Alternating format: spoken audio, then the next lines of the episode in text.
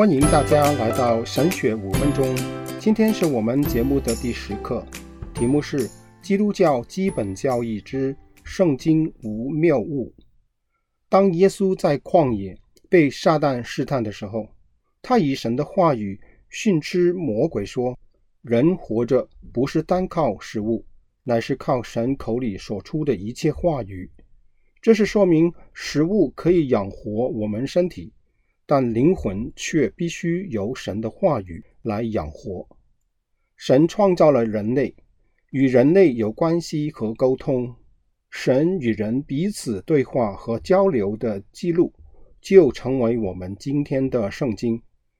神记录这些历史，是让我们知道人类是如何败坏、得罪神，也要教导我们他是怎样的一位神，更是要我们知道。神的救恩计划，在历史上，教会肯定圣经是神的声音或神的话语，从而呼应了耶稣的教导。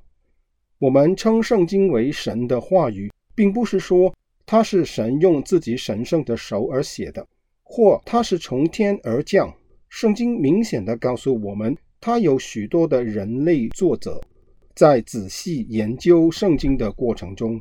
我们注意到，每位人类作者都有自己独特的文学风格、词汇、特别强调的知识观点等。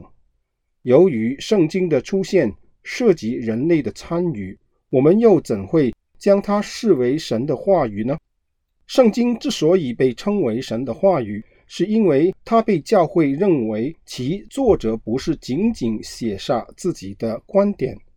而且他们的话是受神启发和默示的。使徒保罗在提摩太后书三章十六节写道：“所有圣经都是神默示的。”默示这个用词是从原文“呼出”或者“吹气”翻译过来的，意思是圣经乃是神吹气而成的，正如我们说话时候必须从口中吐出口气一样。圣经最终就是神在说话，尽管圣经是从人类作者的笔记中传来的，但圣经的最终作者是神。这就是为什么旧约的先知传递神的信息的时候，他们就会以“耶和华如此说”来开始他们的信息，因为先知就是传递神话语的人，他们不是要讲论自己的看法和意见。而是代替神向人类说话。耶稣在约翰福音第十七章十七节里说：“你的话就是真理。”意思是从神口出的一切话和神借着人所说的话都是真理。在第十章三十五节，他又说：“经上的话是不能废的。”这是讲到圣经的永恒性和不变性。圣经真理跨越时间。对每一个时代的人都合用。末世一词还让我们注意到圣灵监督经文生产的过程。圣灵引导人类的作者，使他们的言语无异于神的话语。我们不知道神如何监督圣经的原著过程，这是奥秘，只有作者才有这一种经历。末世并不意味着。神将他的信息逐字逐句地指示给人类作者，以至于完全失去了作者本身的思考能力、个性、文化背景、词汇和文章的风格。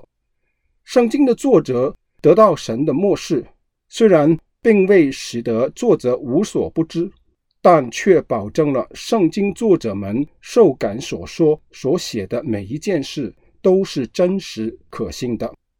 今天教会坚信圣经是神所默示的，就是绝对的正确，以致在其所论及的一切事上都是真实可靠的，绝不会误导我们。圣经是没有一点错误、虚伪和欺骗，而且是前后合一和内在一致的。